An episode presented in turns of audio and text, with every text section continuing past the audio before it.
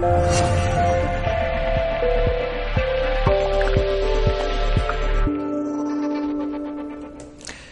Saludos en nombre de todo el equipo de Mindalia Televisión. Hoy está con nosotros José María Jiménez. Vamos a entrevistarlo en el espacio Tu viaje del héroe. José María Jiménez es fundador y director de Axón, Centro de Neuropsicología y Psicopedagogía Sistémica. Es neuropsicólogo, clínico, hipnoterapeuta, psicopedagogo, perito judicial, maestro Asimismo, miembro titular y vocal de la Asociación Española de Constelaciones Familiares y Sistémicas, AECFS. Facilitador también en constelaciones familiares, sistémicas y arquetípicas. Asimismo, es asesor astrológico y conferenciante.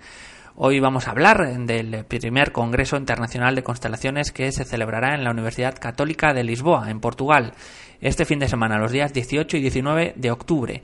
Este congreso va a reunir a más de 40 especialistas nacionales e internacionales como Katrina Barry, Decio Fabio de Olivera, Vera Boyne o el propio José María Jiménez para dar a conocer la importancia de mirar al ser humano a través de la mirada sistémica y de una visión holística. A través de las conferencias y talleres ofrecidos se podrá disfrutar de experiencias vivenciales con varias áreas de intervención, las constelaciones familiares, la pedagogía sistémica, el derecho sistémico, las constelaciones organizacionales y los síntomas y enfermedades.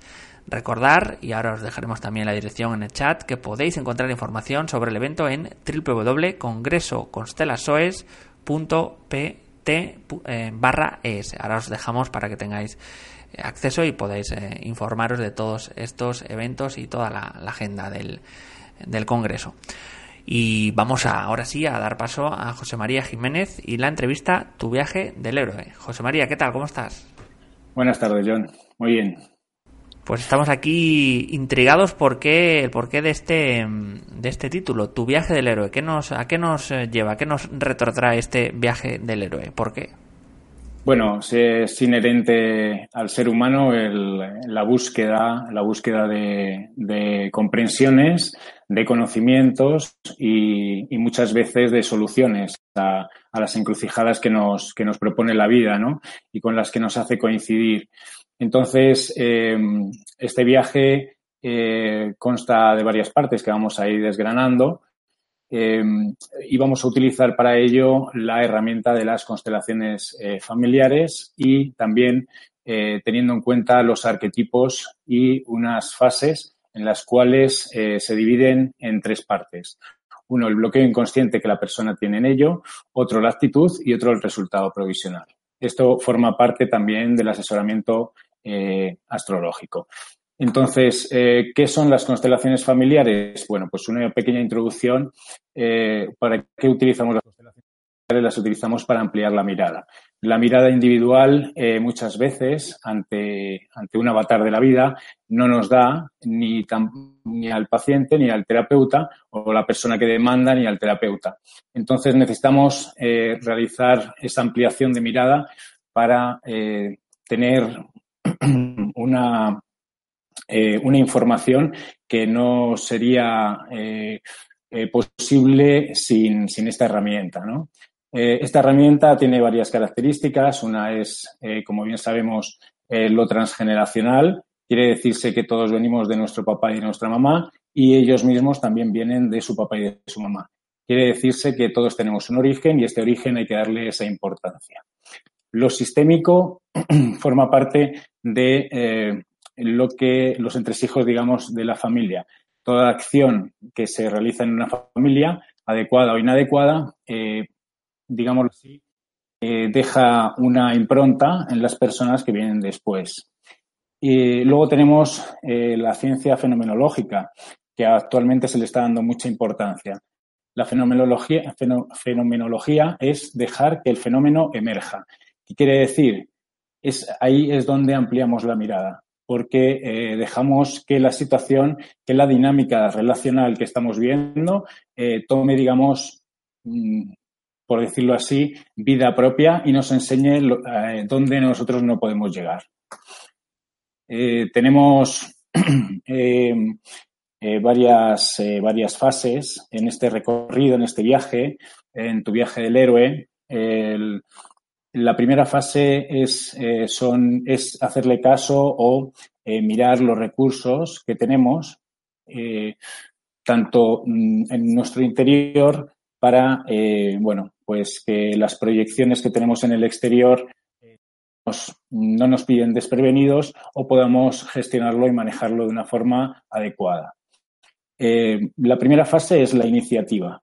Muchas veces eh, tomamos la impulsividad como algo eh, negativo o que hay que eliminar y la solución está en integrar esta impulsividad. ¿Por qué? Porque la impulsividad es la que nos hace llevar hacia adelante un acto eh, muchas veces el bloqueo se encuentra en que tenemos eh, los pies bien armados al suelo, ¿vale? No nos podemos mover, nos sentimos inmovilizados y esta impulsividad es la que nos hace movernos hacia el proyecto de vida o hacia eh, la, solución a esa encrucijada.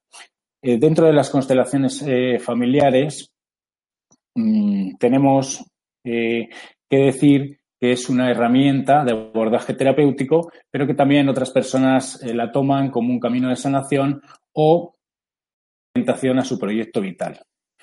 Em, muchas personas acuden a nosotros, a los facilitadores, para em, empezar o comenzar iniciar este viaje del héroe.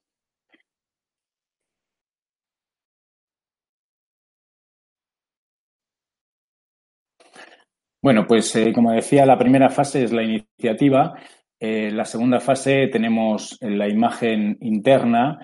La imagen interna es la que nosotros tenemos de una situación en el exterior que casi, mm, casi siempre suele no coincidir con la imagen eh, que aparece en el exterior. Entonces tenemos que sincronizar. Una de las características de las constelaciones familiares de esta herramienta es sincronizar, armonizar. ¿Vale? Entonces, Mm, tratamos de que eh, esas dos imágenes sean lo más sincrónicas posibles, tengan la mayor sincronicidad, para que eh, no andemos eh, en ese viaje llevándonos sorpresa tras sorpresa. Luego tenemos también un tema bastante importante, un factor bastante importante, una fase, que es el de la comunicación. Nosotros tenemos dos tipos de discursos, el discurso interno, que es lo que nos contamos a nosotros, y el discurso externo, que es lo que contamos a los demás. Eh, como volvemos, a remarcar la importancia de ese equilibrio y de esa armonía entre esos dos discursos. Bueno, estas son las tres primeras fases y bueno, pues si, hay eh, alguna pregunta, si tenemos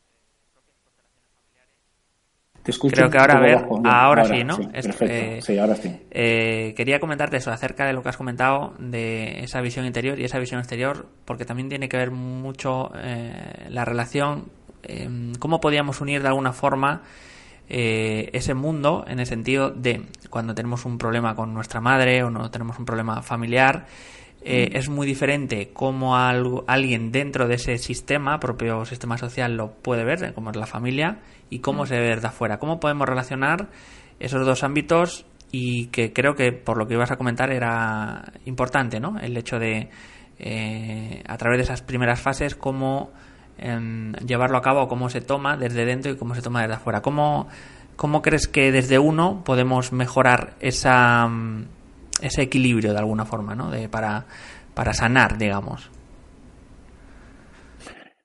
Bueno, las dentro de las tres primeras fases eh, tenemos, digámoslo así, la, como he dicho antes, es una iniciativa, ¿no? Es la iniciativa de la transformación.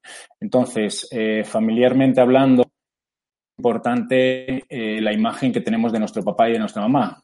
Eh, porque dentro de las constelaciones familiares hay uno de los paradigmas más importantes, que es el reconocer tal y como es a mi padre y a mi madre.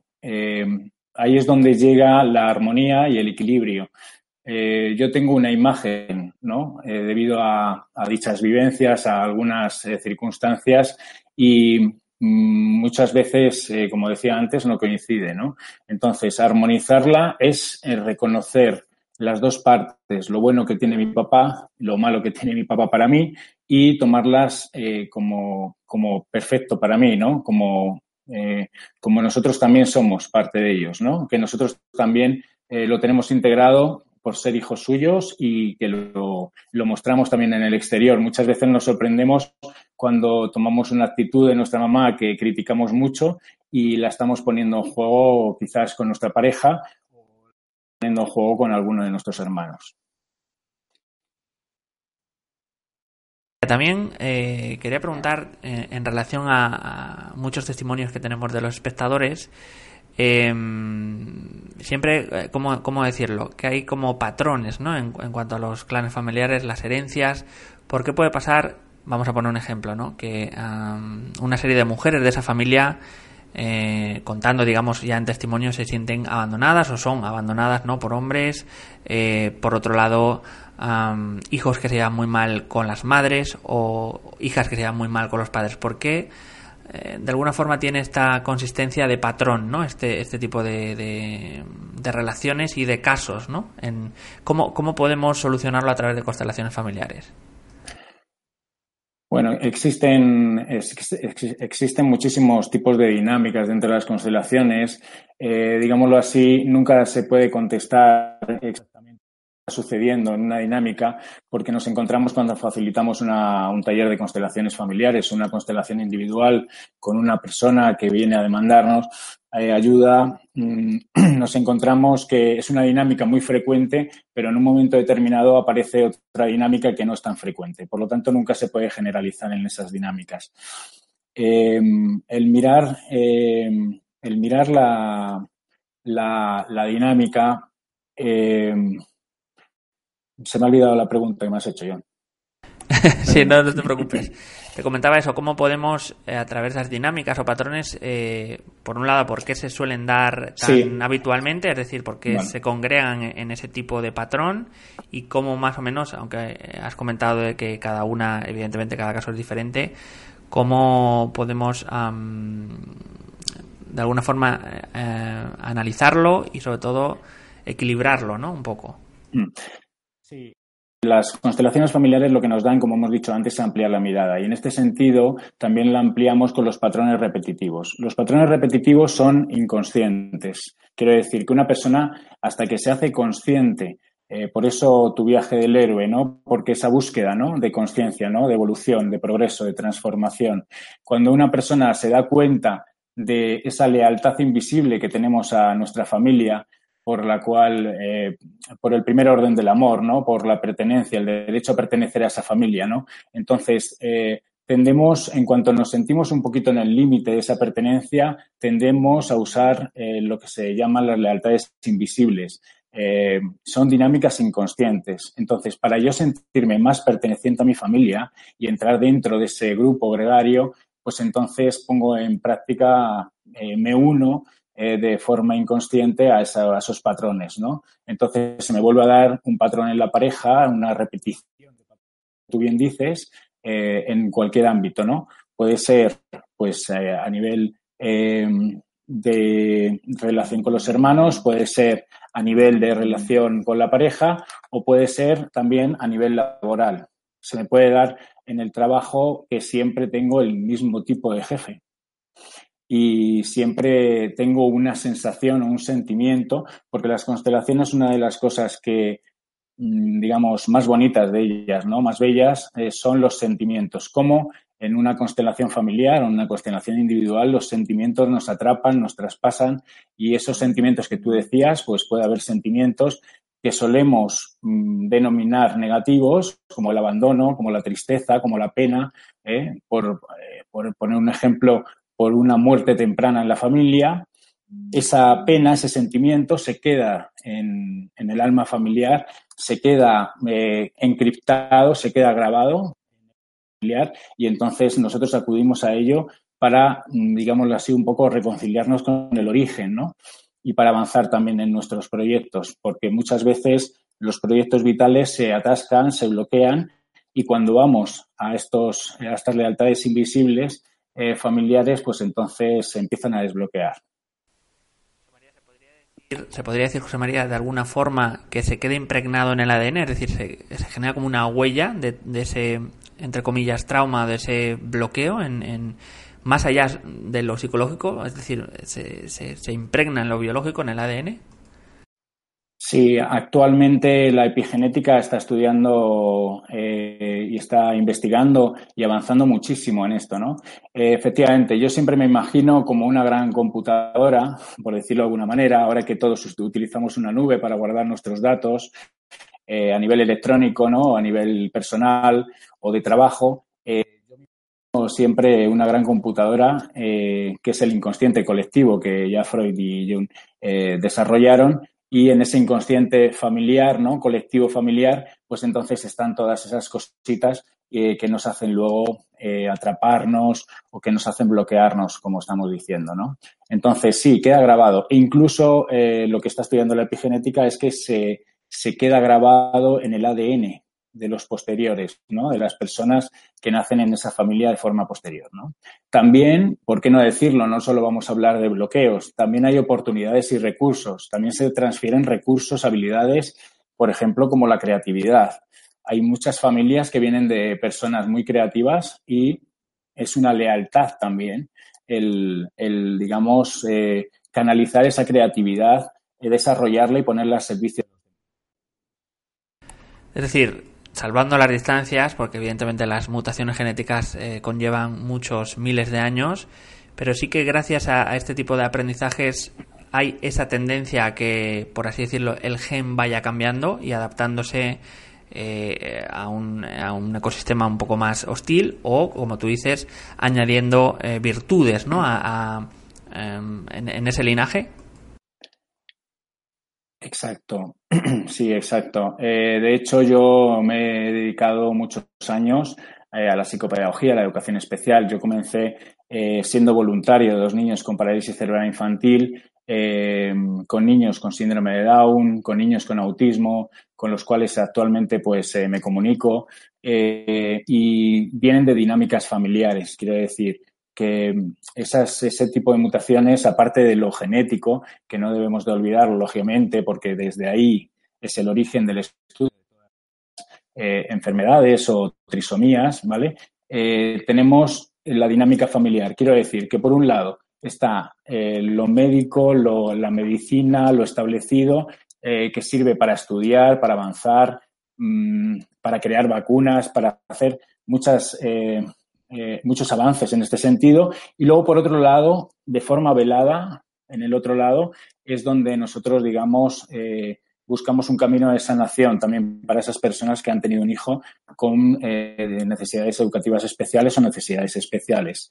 en ese otro sentido es en el cual nosotros miramos lo que ha sucedido en la familia y eh, le damos cierta comprensión, le damos un lugar a eso que ha sucedido y cuando la persona da un lugar a eso que ha sucedido en la familia, eh, pues llega al autoconocimiento, llega al conocimiento familiar eh, y lógicamente se libera de una carga importante. Porque no olvidemos que todos los humanos y muchas veces pensamos que siempre es nuestra culpa, por decirlo de alguna manera, ¿no?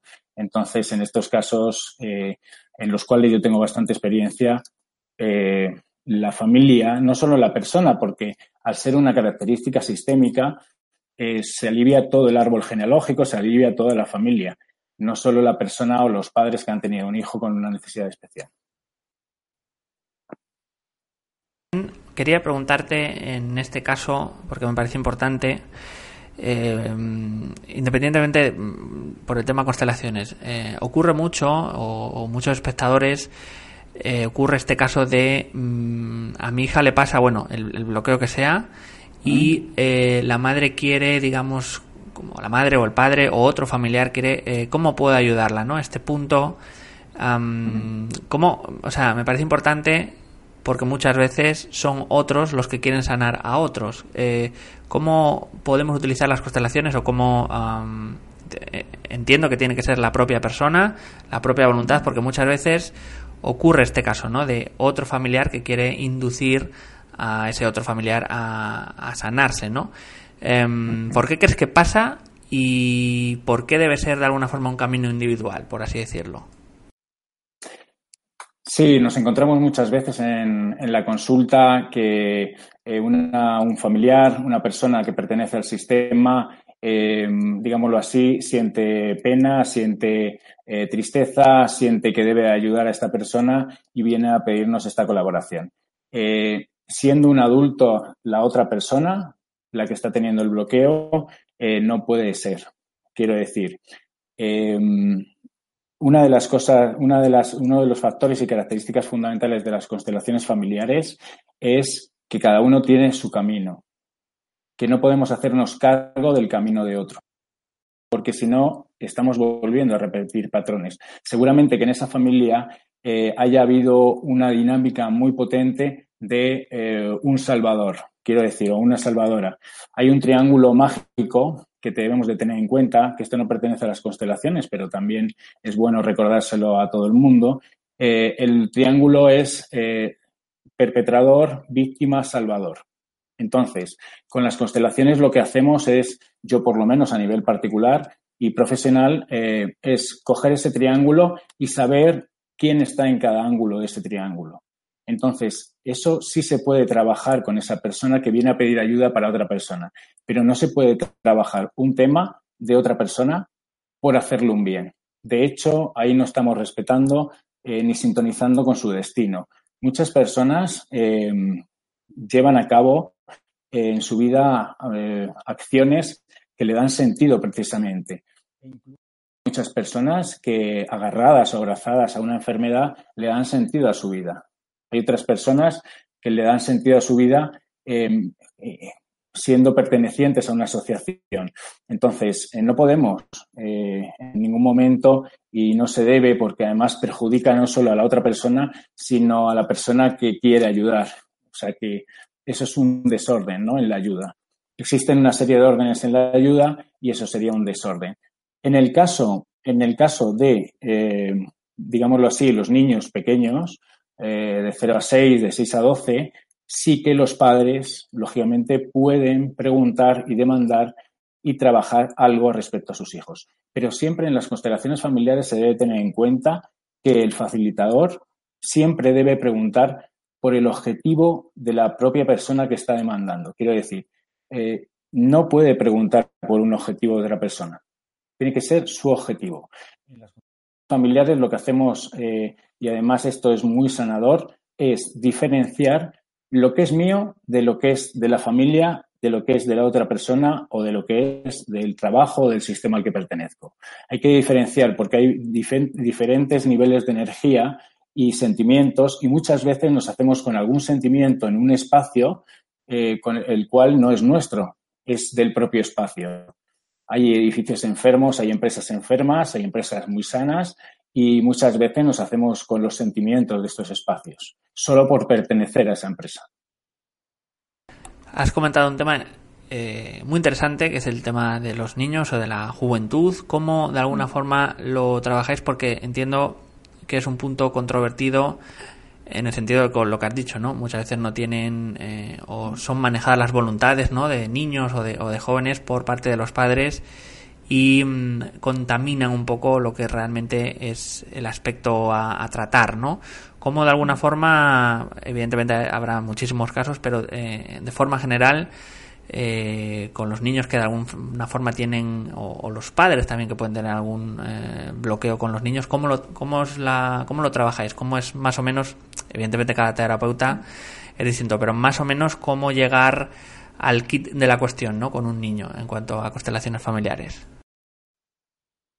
Bien, el protocolo que yo personalmente utilizo es una historia inicial, una entrevista inicial con los padres para ver qué está sucediendo. Y en ese disociar, como hemos hablado anteriormente, de lo que es de los padres, de lo que es del niño o de la niña, entonces comenzamos a trabajar. Primero hago una sesión con los padres, una sesión individual con cada uno de ellos. Y después, eh, si eh, es necesario o si es pertinente hacer una constelación individual con el niño o la niña, se hace con, se suele hacer o bien con avatares con Playmobil para que el niño o la niña se sienta a gusto y se sienta, digamos, eh, eh, realizan un trabajo de forma lúdica, ¿no? de forma en juego, ¿no?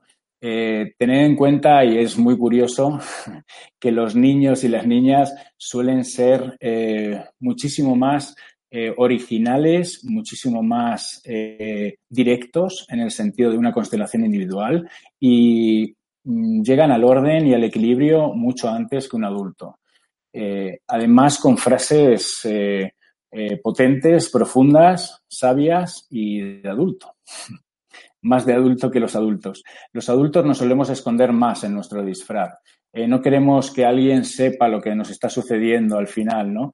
Eh, quiero decir, mm, hay que realizar una apertura eh, como adulto y hay que sentirse vulnerable, sobre todo cuando uno va a hacer una constelación familiar. Muchas veces voy a encontrar en la consulta una constelación familiar, pero no vengo a hacer una constelación familiar. Quiere decir que quiero cambiar sin cambiar, ¿no? hay que hacer una diferencia, ¿no? Porque eh, eh, dentro del trabajo en constelaciones familiares, cuando una persona viene a la consulta, eh, no viene a cambiar nada, viene a transformar. La transformación comienza desde uno hacia afuera. El cambio es una adaptación a algo que nos viene de fuera. Entonces, yo siempre les comento lo mismo a las personas que vienen o, que, o con las consultas online o en un taller de constelaciones grupal. Eh, venimos a transformar, venimos a evolucionar, venimos a sanar, venimos a, evolucionar, a valorar nuestro progreso, ¿no? Por eso el título que puse de Tu viaje del héroe, ¿no? Porque realmente es un viaje en el cual hace falta valentía. No, eh, no todo el mundo pide ayuda eh, y no todo el mundo pide ayuda de la forma ordenada. Quiero decir, viene por, se lo han comentado, de forma eh, consciente, eh, uno cuando busca ayuda es porque se ve en una encrucijada de la vida, no suele estar pasando por un buen momento. Pero de forma inconsciente, a veces, por causalidades de la vida, nos encontramos que caemos en un taller de constelaciones familiares. Y esa herramienta me sirve para autoconocerme. Pues bienvenido sea. Pero como hemos comentado antes, no vamos a cambiar nada, ni a nadie. Por eso el reconocimiento de todo tal y como es y sintonizar tal y como es con el todo, ¿no? Mm, vamos a continuar. Eh, habíamos comenzado con ciertas fases eh, en cuanto a, la herramienta. ¿Qué más nos podría decir o qué más nos, nos podrías apuntalar ¿no? acerca de esas diferentes fases para ir un poco completando eh, esa evolución ¿no? a través de las constelaciones familiares? Bien, pues el uso de la cuarta fase, que por cierto hemos comentado que cada fase tiene un arquetipo y una energía, o un arquetipo masculino o un arquetipo femenino. Eh, la iniciativa es un arquetipo masculino. Eh, la imagen interna y externa, y, eh, digámoslo así, de la materia y de lo material es un arquetipo femenino. La comunicación, como hemos dicho antes, es un arquetipo masculino.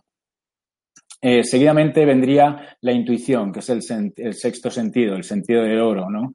Eh, la intuición, eh, la verdad es que yo estudié durante muchos años dónde está situada la intuición. Ahora hay varios estudios. no llegué a sacar unas conclusiones, digámoslo así, científicas, más bien sí espirituales. Y la intuición, pues, nos sirve en muchos casos eh, para hacerle caso a las señales de la vida, ¿no? O sea, si tú inicias un viaje, eh, debes planificar, debes organizar, debes de tener un mapa, ¿no? De actuación y también mm, debes de tener intuición. ¿Qué es la intuición? Bueno, pues la intuición es la que nos va guiando, es la que nos va guiando en esas señales. Y las señales, como hemos dicho antes, también eh, pueden ser conscientes o inconscientes. Entonces, la siguiente fase, la cuarta fase, sería la fase de la intuición. ¿Y qué creéis que la intuición es un arquetipo masculino o femenino? Pues es un arquetipo femenino. Y también tiene mucho que ver la intuición con nuestra conexión interna con nuestro niño interior o nuestra niña interior. ¿Alguna, alguna fase más, eh, José María? Como quieras, para un poco explicar a los espectadores. Sí, podemos seguir con la quinta fase, que es la fase de la voluntad. Esa que nos, eh, nos hace la zancadilla cuando nos apuntamos al gimnasio y de los 15 días dejamos de ir, por poner un ejemplo mundano, ¿no? Eh, pero si esto a nivel espiritual lo llevamos a cabo, eh, también hay que tener mucha voluntad también para, eh, por ejemplo, hacer 21 días de meditación, ¿no? una respuesta en ese viaje del héroe, ¿no? O encontrar autoconocimiento, ¿no?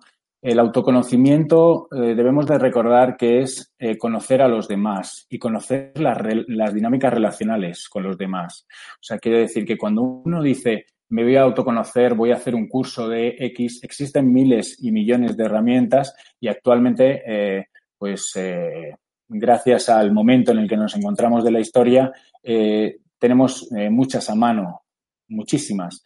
las constelaciones familiares es una de ellas es muy potente, es muy profunda.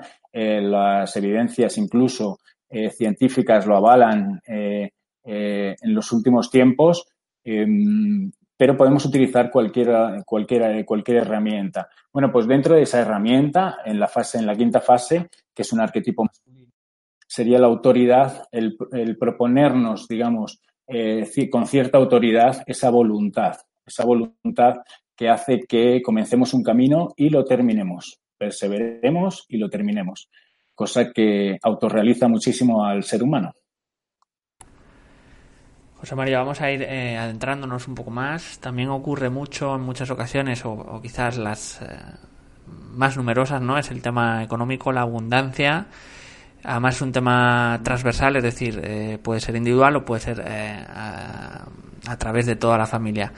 ¿Qué casos o qué mm, formas te encuentras más en relación a este eh, bloqueo que muchas veces bueno viene en forma de herencias o de, mm, disponer de, dinero de forma monetaria? ¿Qué, mm, ¿Qué es lo que más nos puedes comentar acerca de tu experiencia respecto a este bloqueo también ¿no? de esta energía que es el dinero? Bueno, una de las dinámicas más frecuentes eh, que me encuentro y que nos encontramos los facilitadores en las constelaciones familiares es eh, la dilapidación por parte de un ancestro de una herencia o de una cantidad importante ¿no? de dinero o de materiales. No tiene por qué ser la abundancia eh, solo monetaria. bueno, esta dilapidación, cuando hacemos la constelación, la mayor parte de las dinámicas es un eh, prefiero perder lo material, ¿vale? A perder la vida, ¿no? Eh, es una forma de quedarnos en la vida, pero con lo justo, con lo, con lo básico, ¿no? Eh, bueno, mm, materia y espíritu, quiero decir, tenemos que valorar, ¿no? en todos los casos hay una dicotomía.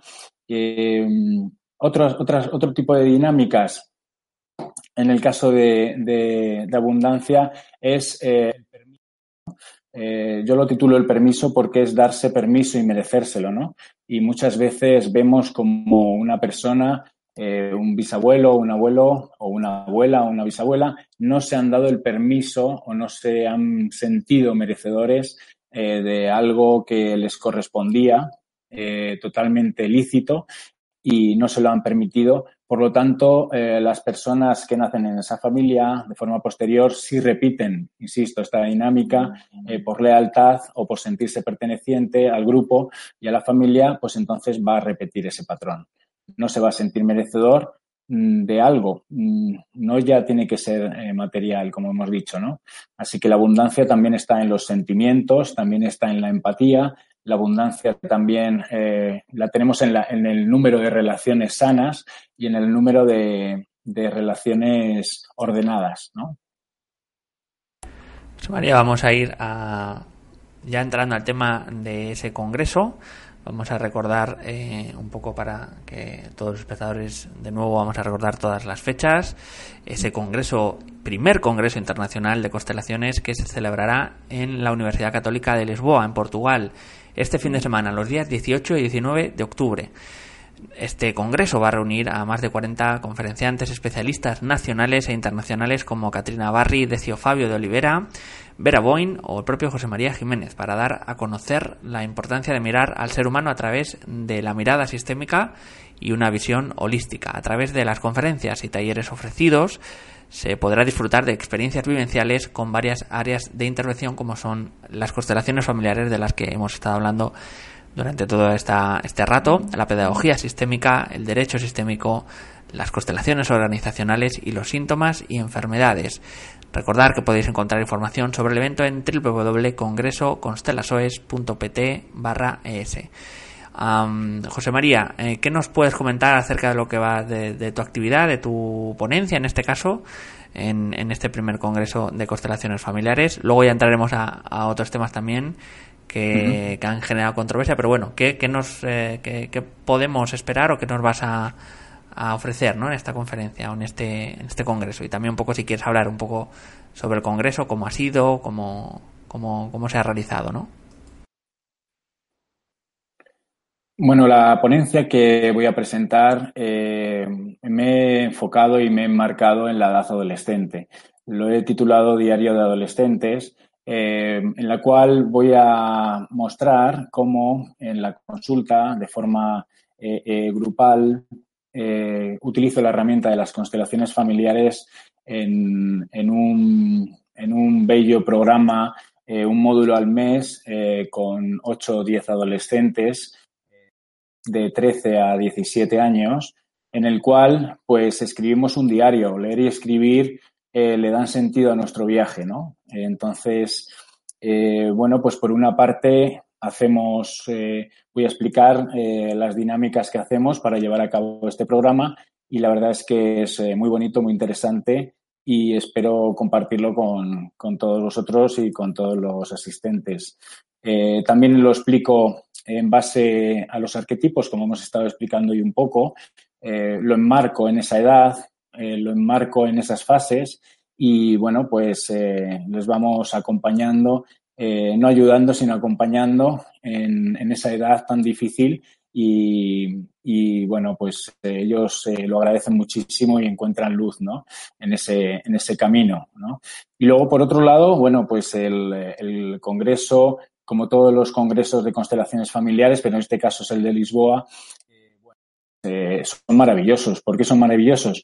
Pues porque, primero, porque encuentras un ambiente en el cual eh, todo el mundo va en apertura, que quiere decir que está dispuesto a conocerse, que está dispuesto a conocer, a relacionarse de una forma y desde un lugar bastante sano y bastante abierto, como digo, y transformador. Y entonces eso hace que los espacios se llenen de buena energía. Las conferencias son magníficas eh, y los talleres, pues eh, yo creo que muchos de vuestros eh, telespectadores han visto o han participado de algún taller de constelaciones familiares. Bueno, pues creo que hay alrededor de 31 talleres en dos días. Quiero decir que va a haber una, una frecuencia y una intensidad de trabajo importante y como tanto la formación en constelaciones familiares como en los talleres como en los congresos, es de forma integrativa. O sea, quiere decir que eh, el aprendizaje, el conocimiento, la comprensión que pueda caerte, que puedas tener, que puedas vivir, es integrativa. Por lo tanto, eh, no se trata de, excluir nada en este congreso, sino al revés. la finalidad o el objetivo es incluir lo que cada uno necesite, ¿no? Lo que cada uno en este momento de su vida o en este proceso eh, vital en este viaje de la vida eh, esté, ahora mismo cronológicamente y, bueno, pues que espero que las personas que asistan se lleven este gran regalo, ¿no? Solo ten en cuenta que solo, ten en cuenta que solo por participar eh, te llevas un regalo. Quiere decir, hay mucha gente que dice, no, pero yo es que quiero constelar.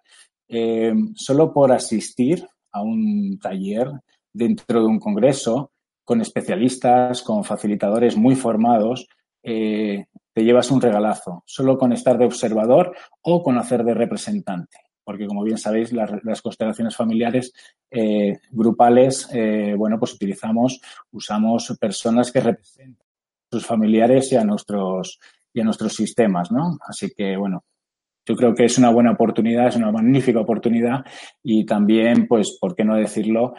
visitar y ver la, la, ciudad de Lisboa que tiene mucho que ver con las constelaciones porque tiene un ritmo lento pero sintonizado con la vida. José María, antes de entrar a preguntas ya, eh, vamos a entrar rápidamente. Eh, el otro día hablamos con eh, María Gurjao acerca del Colegio de Psicólogos de Portugal. Había un poco, mm, no menos que demonizado, ¿no? Las constelaciones familiares. La pregunta es por qué siguen ocurriendo estos ataques, ¿no? A, o bueno, más que ataques, o, desestimar ¿no? un poco a las terapias alternativas o herramientas que no van por los cauces de la medicina oficial. ¿Por qué, por qué sigue ocurriendo? Bueno, desde el principio de los tiempos, y no me voy a remontar, la astronomía, la eh, incluso las matemáticas eh, fueron relegadas de, las, eh, de las asignaturas troncales en las, en las primeras universidades.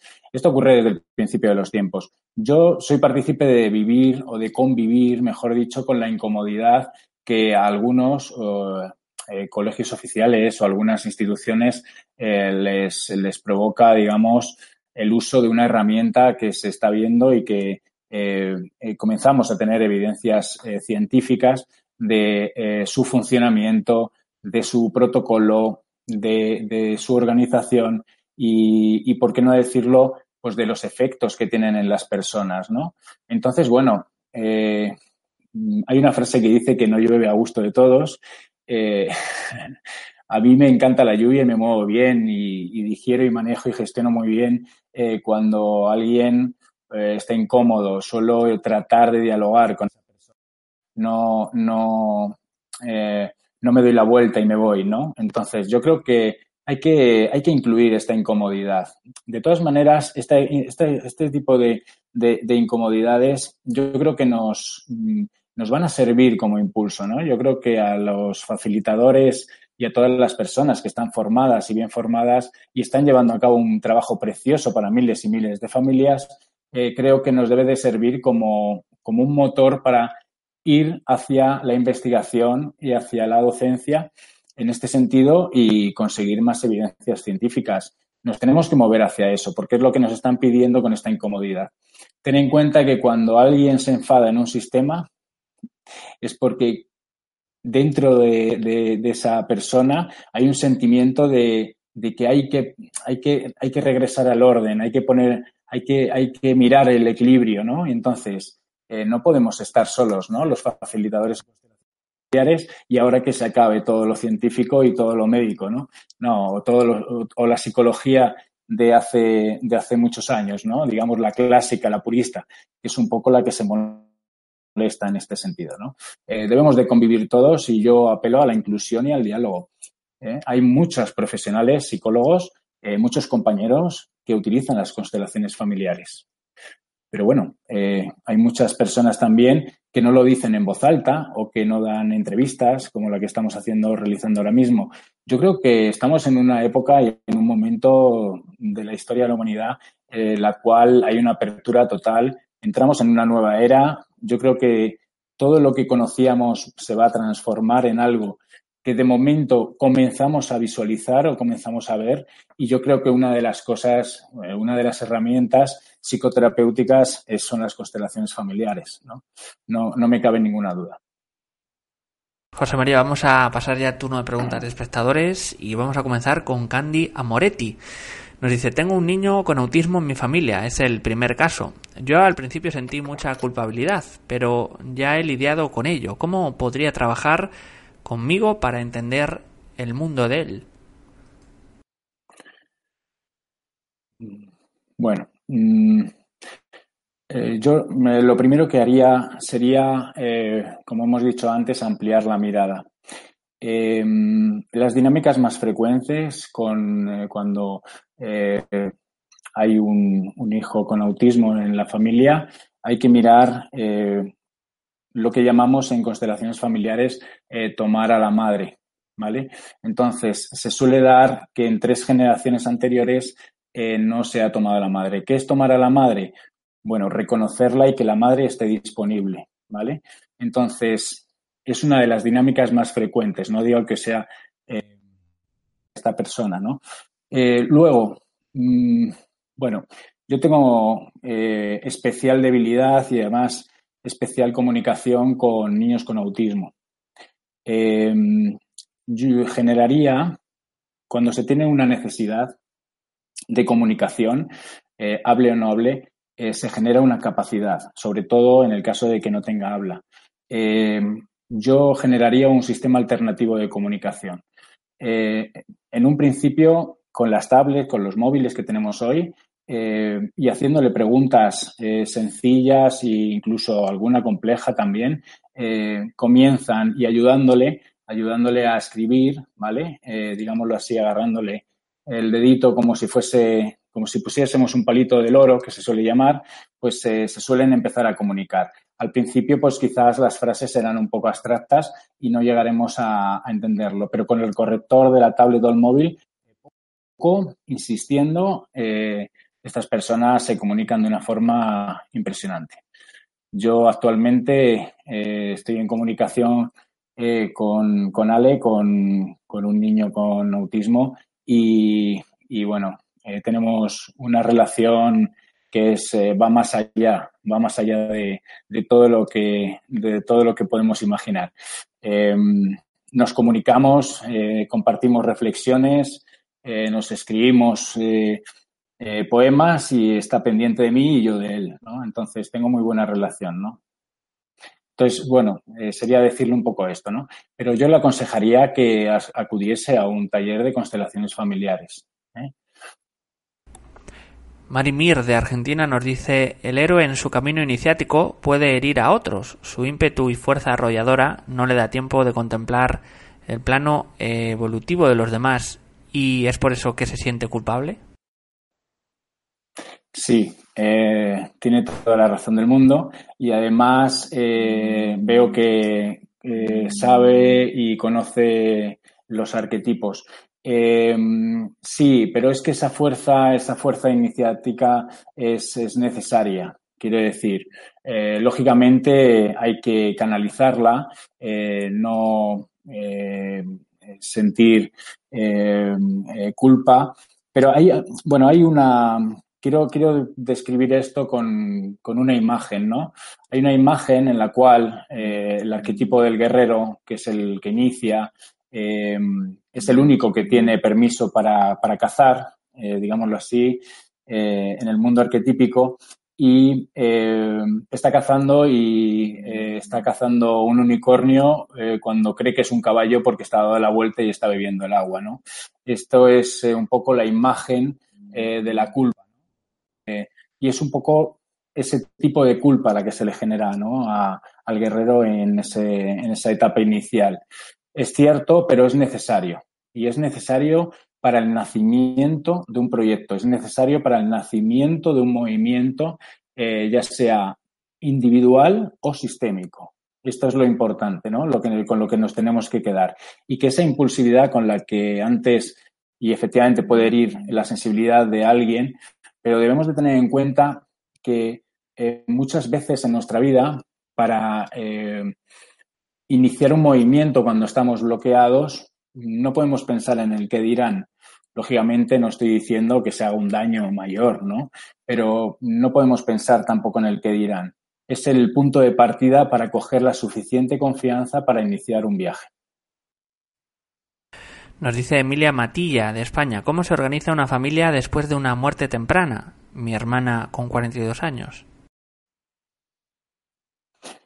Eh, bueno, eh, como hemos dicho antes, lo importante es eh, mirarlo dentro de un taller y, si tiene experiencia o cierta experiencia, yo le recomendaría que lo hiciese primero de forma individual y luego fuese a un taller grupal.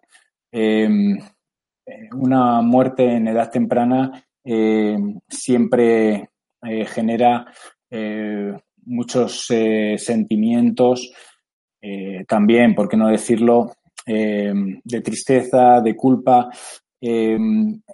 yo aquí lo que le recomendaría sería una frase, ¿no? Sería la frase de eh, respeto tu destino, que ha sido eh, el que hemos vivido y todo lo que, todo el tiempo que has estado con nosotros, eh, te lo agradecemos y es una huella imborrable en la familia.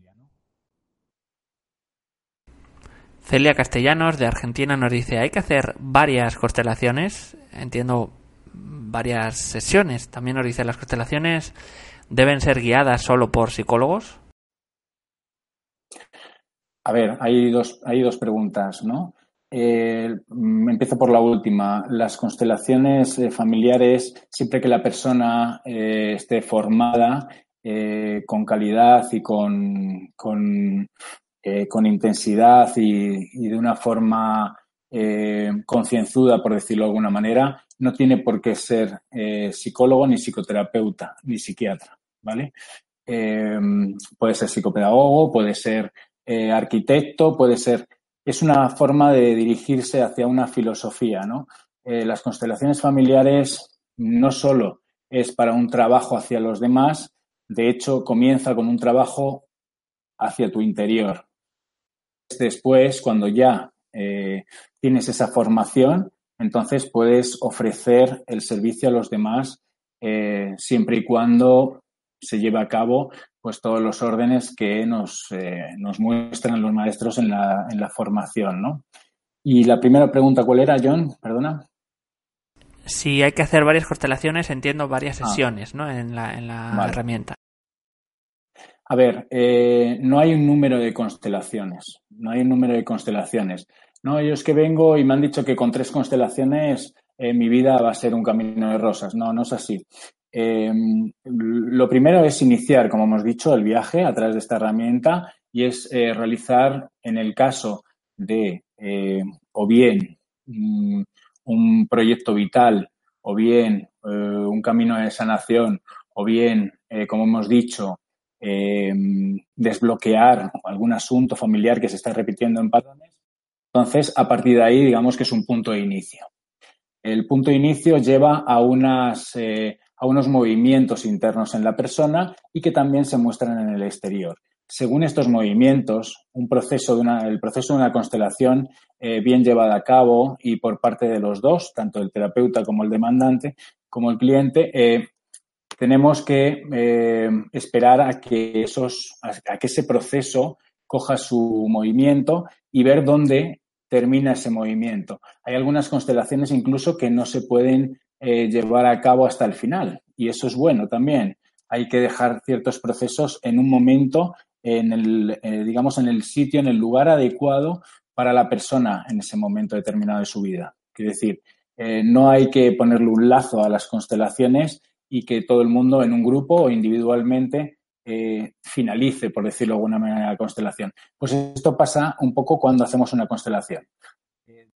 A seis meses, más o menos, aproximadamente, no es un tiempo fijo, eh, se, ve la, se ve la evolución después de una constelación. Después aparece, digámoslo así, otro tema, el siguiente, ¿no? Por eso he titulado este espacio eh, Tu viaje del héroe, porque en un momento determinado vuelves a sentir otra necesidad, pero suele ser distinta, pero distinta que forma parte del inicio. ¿Me explico? O sea, eh, es distinta porque no es el mismo tema que el primero, pero es el siguiente paso evolutivo dentro de tu viaje. Nos dice eh, Emma Martínez de México. He visto a mi mamá sufrir porque es una mujer muy noble y he tenido que alejar a los hombres porque temo que me pase lo que a mi mamá. ¿Cómo puedo trascender esta situación? Gracias. Bueno, esto es una dinámica muy frecuente en las familias. Eh, mirar con buenos ojos a los hombres o a las mujeres suelen ser dinámicas muy frecuentes. Eh, tener en cuenta que eh, muchas de las acciones adecuadas y sobre todo inadecuadas que se, que se realizan en las familias eh, por parte de los hombres o de las mujeres es, es digamos, es igual. Ese modo es, es cuando el sistema familiar se tiene que poner en un modo supervivencia. Quiero decir, que en ese momento la familia no está pasando por su mejor momento, el sistema no está pasando por su mejor momento y entonces una acción de ese tipo genera, aunque parezca mentira, una vuelta al vínculo o una vuelta al origen o una vuelta a la reconciliación de alguna manera. Eh, el ser humano cataloga las acciones buenas, acciones malas. Eh, las acciones inadecuadas, eh, bajo mi experiencia, suelen ser cabo para conseguir la supervivencia del sistema. Vamos a ir con más preguntas. Eh, en este caso nos dice Farley Constanza de Colombia. ¿Se puede constelar un problema de salud de mi hijo menor que tiene dificultad para comer alimentos sólidos que va más allá de lo físico? Gracias. Sí, sí, sí. Hay un ámbito, un plano que de constelaciones familiares y el trabajo en constelaciones familiares, que eso es, eh, se, digamos, se denomina salud y enfermedad. En este caso, eh, volvemos a la armonía, al equilibrio y a la reconciliación. Los síntomas de una enfermedad en una persona, cuando sacamos un representante para ese síntoma, ese síntoma está presente hasta que se reconcilia algo. Eh, hay algún excluido en la familia, hay algo excluido en la familia, hay algo, en este caso, por ejemplo, particularmente, hay algo que no se ha digerido en la familia o que no se ha tragado en la familia y entonces eh, cuando lo vemos y ampliamos la mirada con los representantes, vemos hacia quién se dirige ese síntoma o esos síntomas, ¿no? También se hace con eh, las enfermedades, en el sentido de pues, sacar un representante de una enfermedad y ese representante es el que nos lleva al orden, ¿vale? Los síntomas fisiológicos eh, o las enfermedades eh, nos llevan a reconciliar algo en nuestro interior. Cuando le damos ese lugar a esa, a esa persona que, eh, de la familia que ha sido excluida y que ha sido importante para la familia, o ese algo, no, no sé cómo denominarlo de otra manera, excluido, pues entonces llega, llega a ordenarse y desaparece el síntoma, el representante del síntoma habitualmente lo que hace al final de la constelación es retirarse, porque ya no es necesario. Hemos escuchado el mensaje del síntoma, nos ha llevado a la reconciliación y en ese momento el síntoma desaparece o se reduce o, mm, digámoslo así, es mucho más llevadero. José María, rápidamente tenemos un minuto antes de terminar. Marimir nos eh, dice que bueno sería que abriera el concepto de mirada sistémica. Gracias.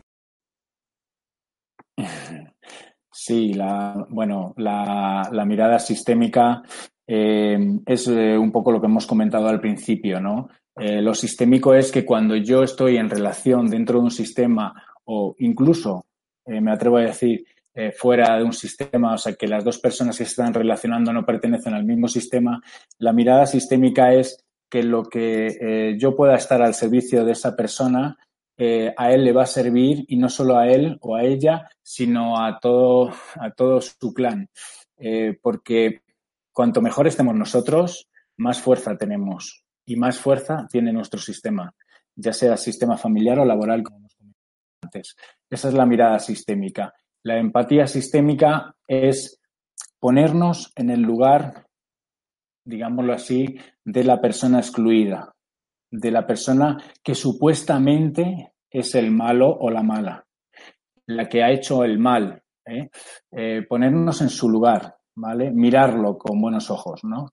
Eh, sé que muchas veces es difícil por el dolor que ha provocado su acción o, o, por el dolor que ha provocado su abandono, como decíamos antes, pero es muy importante esa mirada sistémica y me alegro que haya hecho la pregunta, porque si tuviésemos mm, más presente esa mirada sistémica, las relaciones y la sociedad iría bastante, bastante mejor. Eh, es una de las cosas que hemos, que hemos comentado al principio. Lo sistémico es que una acción afecta a toda la persona que tengamos alrededor. Pues muchísimas gracias, José María, por toda la entrevista. Siempre muy buena información. También los espectadores eh, han hecho jugosas y variadas preguntas también. Hemos eh, llegado al final. Si os ha gustado la entrevista, nuestro invitado, la temática, podéis agradecerlo dando me gusta debajo de este vídeo y haremos lo posible por traer eh, más eh, conferencias y más entrevistas de este tipo. Recordaros que podéis colaborar con Mindalia suscribiéndoos a nuestro canal en YouTube y simplemente vamos a dar unos segundos a José María para que se despida de todos vosotros. Bueno, pues muchísimas gracias a ti, John, también a todas las personas eh, que soy responsables de Mindalia Televisión y Mindalia.com. Eh, creo que es una, plataforma eh, magnífica para que todos nos hagamos más conscientes de no solo de las herramientas que podemos llegar a utilizar para autoconocernos y para hacer ese viaje del héroe, sino para servir de altavoz de muchas personas que tienen mucho que aportar y sobre todo, bueno, pues que, le llegue al mayor número de personas posible, ¿no? Eh, creo que entre todos hacemos eh, eh, muchísimo cuando la información viaja, cuando el conocimiento eh, traspasa y en este caso eh, me alegró mucho ver los horarios porque ha traspasado fronteras y bueno, que estoy disponible para todas las personas y para vosotros en, en especial y que muchísimas gracias por la oportunidad. Pues muchísimas gracias José María. gracias siempre también eh, en, estos temas también de constelaciones familiares, siempre los espectadores muy interesados. Intentamos un poco dar eh, un poco más de luz acerca de esta temática, de esta herramienta. Vamos ahora sí a finalizar. Eh, nos habéis visto en países, está mirando aquí en diferentes países pues, como Perú, Colombia, España, México, Argentina, también Estados Unidos y en Francia agradeceros a todos y como siempre os digo, pues a todos estos, a todos vosotros que hacéis eh, esto posible día a día, muchísimas gracias y hasta la próxima conexión de Mindalia en directo.